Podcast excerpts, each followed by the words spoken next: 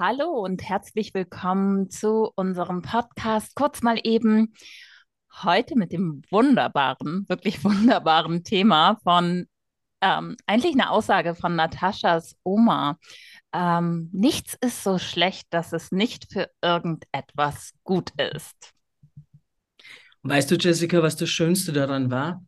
Ist tatsächlich, dass meine Oma das nicht nur gesagt hat, sondern tatsächlich gelebt hat.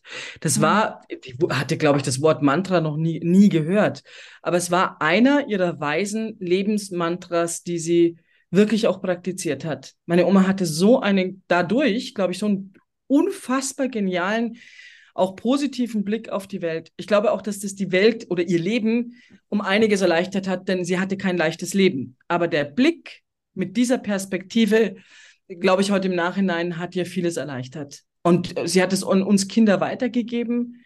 Meine Oma war ja die Großmutter von vier Mädels und diese vier Mädels haben wiederum, also sie hatte sechs Urenkels und eine Ururenkelin tatsächlich. Sie ist letztes Jahr verstorben und hat uns, glaube ich, also bis in die Generationen dieses Mantra mitgegeben. Und es ist so lustig und so schön, jetzt sich mit dir darüber zu unterhalten, weil ähm, ich das auch an meine Freunde weitergegeben habe. Also man gibt es auch automatisch dann tatsächlich ans Umfeld weiter. Und es freut mich so.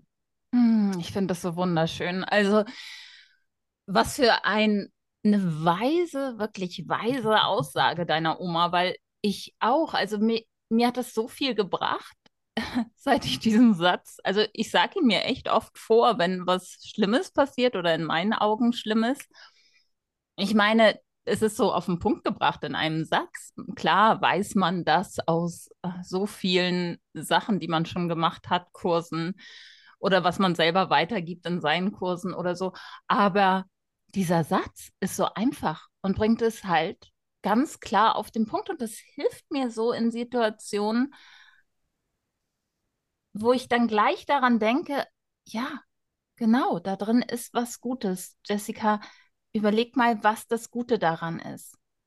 Und, und, manchmal im Nachhinein sich das ja erst zeigt und wenn man dann sich Gedanken darüber macht oder der jetzt, derjenige, der jetzt auch zuhört, diejenige, die zuhört, ähm, wirklich so sagt, okay, was gab es denn in meinem Leben, wo ich gedacht habe, boah, das will ich unbedingt oder das ist schiefgelaufen und dann da denkt man sich manchmal auch Monate, Jahre später, Gott sei Dank ist es schiefgelaufen, weil eigentlich hatte ich es mir damals so sehr gewünscht, aber wenn ich es heute hätte, wäre ich der unglücklichste Mensch.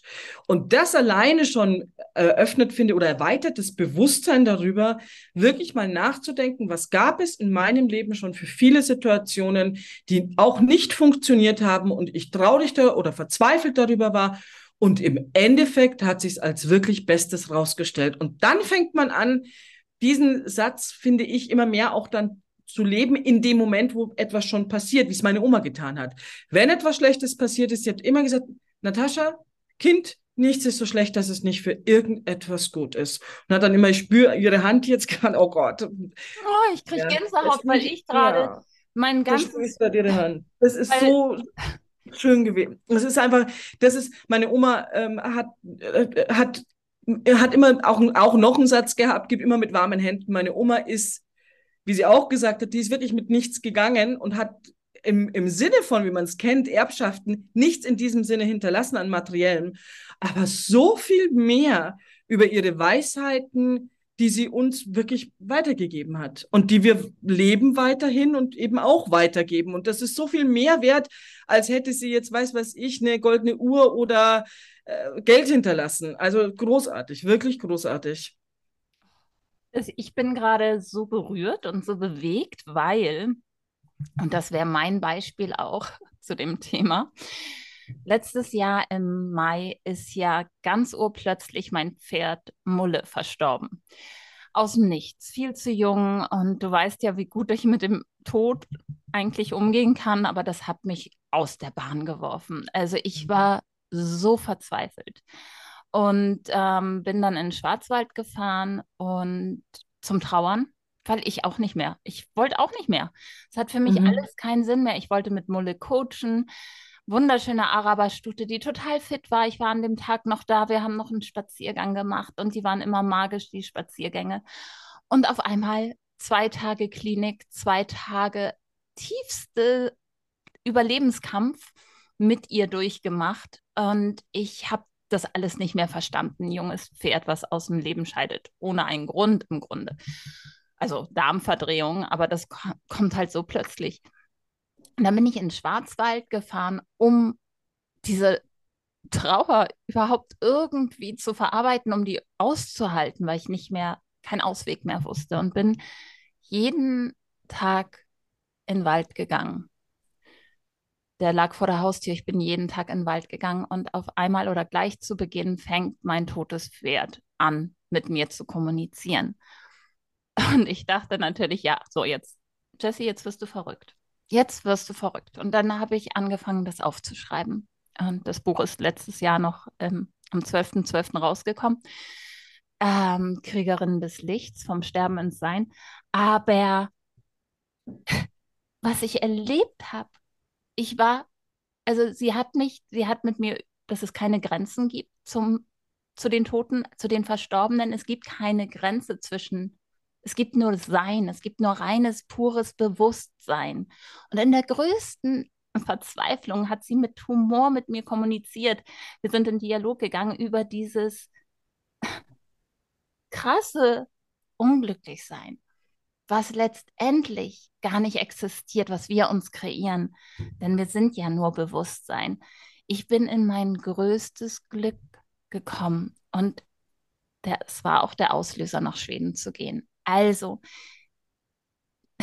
nichts ist so schlecht, dass es nicht für irgendwas gut ist. Und Mulle hat das Gleiche gesagt in unserem Dialog.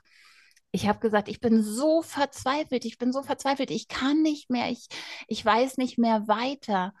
Und dann spricht sie über, ähm, warte mal, wie war denn das nochmal? Sie spricht halt darüber, dass Glas ist halb voll oder halb leer sozusagen. Das sagt sie, nimmt sie nicht als Beispiel, aber es kommt halt darauf an, worauf du den Fokus richtest. Und frag dich einfach mal, was ist das Gute in der Situation? Das Gute in dieser Situation ist, dass du mit mir kommunizieren kannst und dass sich die Grenzen zwischen Tod und Leben auflösen. Und ich habe äh, ich die Welt als ein Wunder gesehen. Ich habe nur noch das Wunder des Lebens gesehen. Und ich kann, also ich sage dir, ich seitdem komme ich auch immer wieder mal in diesen Zustand von reinem Bewusstsein, wenn ich mich erinnere oder wenn wir uns erinnern. Es geht ja nur darum, sich zu erinnern, dass wir alle Bewusstsein sind und reinste Freude und dass es nur darum geht, das, das Schönste und Größte aus deinem Leben zu machen. Ja. Was für ein wunderschönes Beispiel dafür tatsächlich, was du dann daraus gemacht hast oder was passiert ist. Was heißt, du hast, ja, du hast es auch getan, weil du dich halt dem Prozess auch hingegeben hast, hingefühlt hast. Jessie, dann sollten wir auch mal über Tiertrauer überhaupt, finde ich, das wird mhm. viel zu wenig kommuniziert und viel zu wenig auch ernst genommen. Da können wir gerne auch nochmal einen Podcast drüber machen, weil ähm, das finde ich sehr interessant, dass wir, wenn so ein heftiges Erlebnis einem oft meistens sehr viel näher anderen Bewusstheitszuständen nahebringt, als wenn man so den Alltag dahin lebt. Also das finde ich ein sehr, sehr schönes, ein sehr intensives Beispiel. Und wenn man da überlegt, was in dieser relativ kurzen Zeit bei dir passiert ist, du hast ein Buch, also meine, du hast vorher ja schon ganz tollen Film darüber gemacht, über auch eigentlich ähm, die, die Kunst des Sterbens oder über allgemein den Prozess des Sterbens mit Künstlern auch integriert. Also ganz toller Film. Dann hast du ein Buch jetzt geschrieben und du hast einen wahnsinnigen mutigen Schritt gemacht. Du bist wirklich äh, nach Schweden, hast dir Wünsche erfüllt und, wenn man das jetzt positiv sagen kann, du lebst heute auch wieder mit äh, zwei Pferden, mit einem kleinen und mit einem, mit einem Pferd wieder zusammen. Das, das finde ich so ja, schön. Das ist ja auch noch das Verrückte, dass im Schwarzwald, da wusste ich noch nicht, dass ich nach Schweden gehe, da habe ich ja auch die Entscheidung getroffen, in den drei Wochen nach Schweden zu gehen. Aber hättest du mir vor den drei Wochen gesagt, dass ich mal nach Schweden auswandere, ich hätte gesagt, Natascha, sag mal, geht's noch, ja? Kalifornien, ja, aber Schweden. Ich weiß, ja, ja, ja. Und ich bin auch während den drei Wochen, habe ich ein Foto von einem Pferd gesehen im Internet, was mich total an Mulle erinnert hat. Und das war zum Verkauf, ein kleiner Araberhengst, zweijähriger. Und ich dachte, ich, den muss ich mir anschauen. Und dann war in seinem Stammbaum auch noch so ein ähnlicher Name wie Mulles ursprünglicher Name, Mojana. Mujahid heißt sein Vater. Und er war, also Sahib, der Araberhengst, den ich mir dann im Elsass angeschaut habe, war einer, ein, ein Zwilling. Und der andere Zwilling ist bei der Geburt verstorben und der Vater war ein ziemlich großer Deckhengst und der letzte in seiner Linie als Hengst und in der ägyptischen Araberlinie. Und dann dachte ich, oh, das ist irgendwie spannend. Das hat so viel mit, der ist auch verstorben, der Vater, der ist von Zug gerannt soweit ich weiß. Und also interessant, dass sich da dann wirklich so diese äh, Fügungen auch so geben, wo man dann auch die Zeichen erkennt und das hast du, zu sagen, wow, das ist mein nächstes Pferd. Und dann ging der Prozess weiter. Also jetzt nochmal wirklich da zurückzukommen, auch auf das wirklich zu machen, zu sagen, nichts ist so schlecht, dass es nicht für etwas gut ist. Manchmal lässt man sich in den Prozess ein, weil man wirklich so einen Schicksalsschlag auch erlebt. Aber ich glaube auch integriert in den, Alltag. Äh, ich habe äh, einen guten Buchtipp ja von dir bekommen, das Experiment des, der Hingabe. Und wenn das ich das manchmal, Jessica, von äh, Michael äh, Singer. Mhm. Ja, ganz großartig. Und ich versuche das manchmal so ähm, in den Alltag zu integrieren, also so diesen schnellen, normalen Alltag, ja.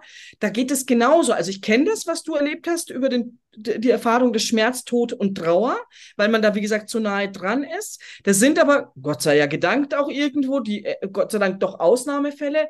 Nur interessant ist auch, diesen Satz, wie meine Oma es getan hat, in den Alltag mit zu integrieren und zu sagen, wie kann ich denn das mal versuchen, auch zu sagen, äh, alltägliche Dinge, die mir passieren, auch da zu sagen, okay, ich gebe mich mal dem Prozess hin. Nichts ist so schlecht, dass es nicht für etwas gut ist. Und wenn du möchtest, würde ich dir gerne ein Kurzbeispiel erzählen, ein lockeres, ein leichteres, was mir vor zwei Tagen passiert ist. Oh, super, Natascha, bitte, bitte, wir wollen das hören. Also wirklich jetzt mal äh, auf das Leichte. Ich habe mir gedacht, ich, äh, das, ich lese das Buch gerade und habe gedacht, ich lasse mich jetzt mal wirklich auf dieses Experiment ein. Beim nächsten Ding, was passiert. Natascha, vielleicht müssen wir ganz kurz was zum Buch sagen. Dieses Hingabe-Experiment ist im Grunde, Michael A. Singer sagt zu allem Ja. Er gibt sich halt wirklich dem Universum hin und nimmt die Aufgaben, die ihm gestellt werden, an. Ne? Und das finde ich mal so toll, äh, im Gegensatz zu diesem kompletten, äh, was wir ja Gehirnwaschen äh, werden seit Jahren schon. Du musst positiv denken, du musst dir alles positiv kreieren und ah, es klappt nicht und Verzweiflung und wieder von vorne.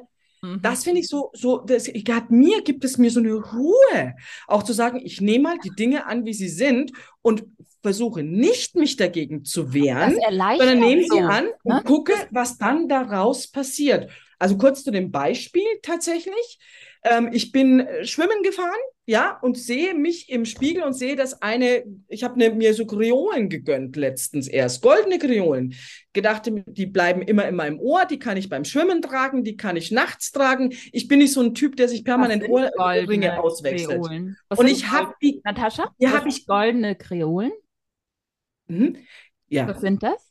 Goldene Kreolen? Ach so, äh, ähm, das kennt eigentlich fast jeder. Das sind so ähm, runde Ohrringe. So, mhm. also Ohrringe sind das. Und dann habe ich diese, ja, sehe mich im Spiegel und sehe, dass mir eine Kriole weg ist. Und ich denke mir, scheiße, bitte, bitte nicht. Oh, wie nervig ist das denn? Ich habe ich wahrscheinlich im Pool ich, oder beim letzten Mal oder wo, wo ist die verloren gegangen? Und dann stehe ich da und denke mir, nee, jetzt gehst du aber erstmal schwimmen. Jetzt machst du dieses Experiment, was du dir vorgenommen hast. So, was ist jetzt das nächste? Du, du ziehst dich jetzt nicht wieder an, rennst hysterisch raus, frägst irgendetwas und du gehst jetzt schwimmen. Nach dem Schwimmen sehe ich es wieder und denke mir, scheiße, die Kriole ist weg. So, dann habe ich mich angezogen und dann gehe ich zu der Kasse hin und da sitzt eine nette Frau und ich sage zu der, sie, ich habe entweder beim letzten Mal oder vielleicht auch heute erst meine Kriole, zeige die eine, die es noch gibt, verloren. Haben Sie denn so eine gefunden? Da macht sie eine Schublade auf, wo immer die Fundstücke drin sind, sagt sie, nee, aber gerade ist der Schlüssel abgegeben worden. Sag ich, nee, das ist mein Schlüssel. Wie kommen Sie zu meinem Schlüssel? Da ist mein Autoschlüssel, äh, Wohnungsschlüssel, alles drin. Das ist meiner. Dann sagt sie, der ist gerade eben vor zehn Minuten abgegeben worden. Ich habe das nicht mal gemerkt, dass ich meinen Schlüssel verloren habe. Ich habe es nicht gemerkt. So, ich wäre mit nassen Haaren, kalter Wind, allem drum und dran auf einem weiten Weg Parkplatz gelaufen, wer hätte nicht in mein Auto reingekonnt, wäre in Panik ausgebrochen, hätte scheiße den Schlüssel nicht gefunden, gar nichts. Und er, er, so, danke ich mal, Dankeschön, ja, nimm den Schlüssel. Kreole war leider nicht mit dabei. Dann dachte ich mir, gut, das, okay, nimm's jetzt an, jetzt bist du im Flow. Jetzt go with the flow, Schmidt, ja. Okay, ich war so dankbar darüber, den Schlüssel zu haben und dieses Drama nicht dieses Scheiße, ich habe den Schlüssel verloren, denn das wäre fast schlimmer gewesen als die Kreole. So, also ich steige ein, fahre nach Hause. Jessica, Geh nach Hause, pack mein Zeug aus, häng das auf, sehe mich wieder im Spiegel bei mir im Bad, denke mir, scheiße, aber immer noch ist die Geduld weg. Dann denke ich mir, okay, also wo sie noch sein könnte, tatsächlich, im Auto war sie nicht, beim Schwimmen war sie nicht, jetzt gucke ich mal, ob ich sie einfach heute Nacht beim Schlafen. Und genau da lag sie. Ich gehe in mein Schlafzimmer und sie liegt fett, wie auf einem Präsentierteller, wie du eigentlich nie irgendetwas findest. Sie liegt sie genau unterhalb meines Kopfkisten, liegt die Kreole. Und ich mir gedacht habe, wie Dankeschön, wie geil ist das denn? Das war so eine Alltagserfahrung, die so großartig war, weil ich mich nicht diesen Stress, ich muss den Schlüssel finden, hingegeben habe, ja. Ähm, äh, gar nicht hingeben müssen, weil ich habe es gar nicht gemerkt, indem ich eigentlich die Kreole ganz ruhig mitgesucht habe. Also das war einer, das meine ich, dieser Alltagserfahrungen wirklich zu sagen, Nichts ist so schlecht, dass es nicht für was gut war. Und da siehst du es ganz klar. Kreole verloren, um eigentlich den verlorenen oder nicht bewusst verlorenen Schlüssel wiederzufinden, sich wahnsinnig viel Stress zu sparen, gechillt nach Hause zu kommen und die Kreole wie auf dem Präsentierteller in meinem Bett zu finden. Und das sind so die Sachen, die ich meine, die der Alltag auch so oft präsentiert die, wenn wir mehr loslassen und nicht dieses gezwungene, es muss aber so sein oder es Wunderbar. ich wünsche mir aber das und ich will aber das und ich sitze jetzt nur noch da im positiven Kreationsgedanken, sondern manchmal sind die Dinge gut so, wie sie exakt sind. Wunderbar, aber das ist ein so tolles Beispiel, ja das auch sehr schnell die Antwort gegeben hat, was das Gute ist. Natürlich ist es oft nicht so, dass wir so schnell ähm, die Antwort bekommen, wenn wir es nicht hinterfragen selber. Also der Satz macht ja auch bewusst, er macht eigentlich die Lösung schon äh, oder den Lösungsansatz bewusst, nämlich irgendwas Gutes schon da drin oder zu wissen, dass irgendwas Gutes dabei rauskommt. Das finde ich das Geniale an dem Satz, dass man im Grunde schon die Erwartungshaltung anders polt auf etwas, ähm, ja, Positives als Zwei ganz wichtige Faktoren finden dadurch statt, meine, meiner Erfahrung nach. Das ist ins, dadurch kommst du automatisch wirklich im, im Schnelldurchlauf, wirst du katapultiert in Vertrauen und Loslassen. Durch diesen Satz. Und Nichts annehmen. Und nicht, annehmen. Genau. Annehmen auch noch mit dazu. Nichts ist so schlecht, dass es nicht für irgendetwas Gutes ist. Loslassen, Vertrauen, annehmen. Hast du völlig recht, ja. Genau das. Und das macht das Leben so viel schöner und so viel leichter. Es ist so einfach, vor allen Dingen es gibt dann plötzlich mehr Zeit und entspannt an. Also mich relaxt das total. Und ich merke aber auch und stelle dadurch fest, dass das gar nicht so einfach ist. Im Alltag eben. Also im Alltag immer wieder, es gibt ja immer wieder, das muss ich noch tun, den Termin habe ich noch, da muss ich noch was machen, den muss ich noch anrufen, da muss ich jetzt noch hin, Sport muss ich noch machen und überhaupt eigentlich noch gesund kochen und ich weiß nicht alles. Und du bist so in diesem Rad drin, anstelle auch wirklich da mal im Gesamten, in diesen ganzen Dingen mehr loszulassen. Ja, vielleicht erst mal vielleicht erstmal kurz innehalten, wenn Problematiken auftauchen oder Herausforderungen im Leben, dass man kurz innehält, kurz den Satz laut vor sich hin sagt, ja. Und dann kann man das Thema abhaken oder beziehungsweise die Dinge dafür tun, die notwendig sind, um es auch wieder gehen zu lassen, das Thema. Und dann den nächsten Step gehen, weil meistens haben wir so viel im Kopf, wie du eben sagst, wie du eben aufgezählt hast, so viel Stress. Also eigentlich schöne Sachen, die einen aber auch Stress kreieren, wie Schwimmen gehen und sowas, ist ja eigentlich was Schönes. Aber dadurch, dass man so einen vollen Zeitplan hat, gerät man oder setzt man sich selber halt unter Druck und Stress, was ja überhaupt nichts bringt. Aber wenn man ein Thema gehen lässt, ich finde ja auch manchmal Listen machen so gut, ne? Das wäre ja auch schon fast wieder ein Thema.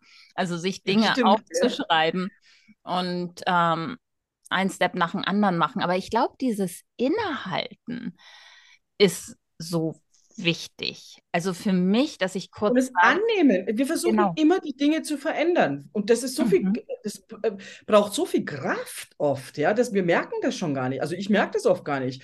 Äh, egal was, jetzt nehmen wir mal, was ist ich bei mir typisches Lebensthema, mein Gewicht. Ja, es einfach mal anzunehmen, mein Leben lang der Kraftaufwand, dies zu verändern, dann nimm aber so Kleinigkeiten wie, keine Ahnung, äh, die S-Bahn hat Verspätung und ich muss aber dringend zum Flieger. Äh, ja, also spannend, mal sich in dem Prozess auch einzulassen und sagen, okay, was für Möglichkeiten gibt es jetzt? Ich stehe da, entweder ich warte, bis sie jetzt wieder fährt, ich nehme mir ein Taxi, ich rufe jemanden an, aber mich fährt, ich trempe, ich habe keine Ahnung, tausend Möglichkeiten oder ich bleibe einfach da. Und vielleicht ist dann irgendwie, also ich glaube, dieses permanente Versuchen, die Dinge zu verändern, ist sehr kraftaufwendig, ja. sehr kraftaufwendig und manchmal eben meist oder sehr oft sehr überflüssig. Sehr ja, überflüssig. Verändern kommt ja auch einher mit Widerstand. Dagegen, also dagegen anarbeiten. Man will es nicht. Man will es nicht haben. Man setzt sich dem entgegen und das kostet halt auch viel Energie, anstatt zu sagen, okay, das ist jetzt da, das gibt mir das Leben, das nehme ich jetzt an, damit arbeite ich kurz und dann lasse ich es wieder los.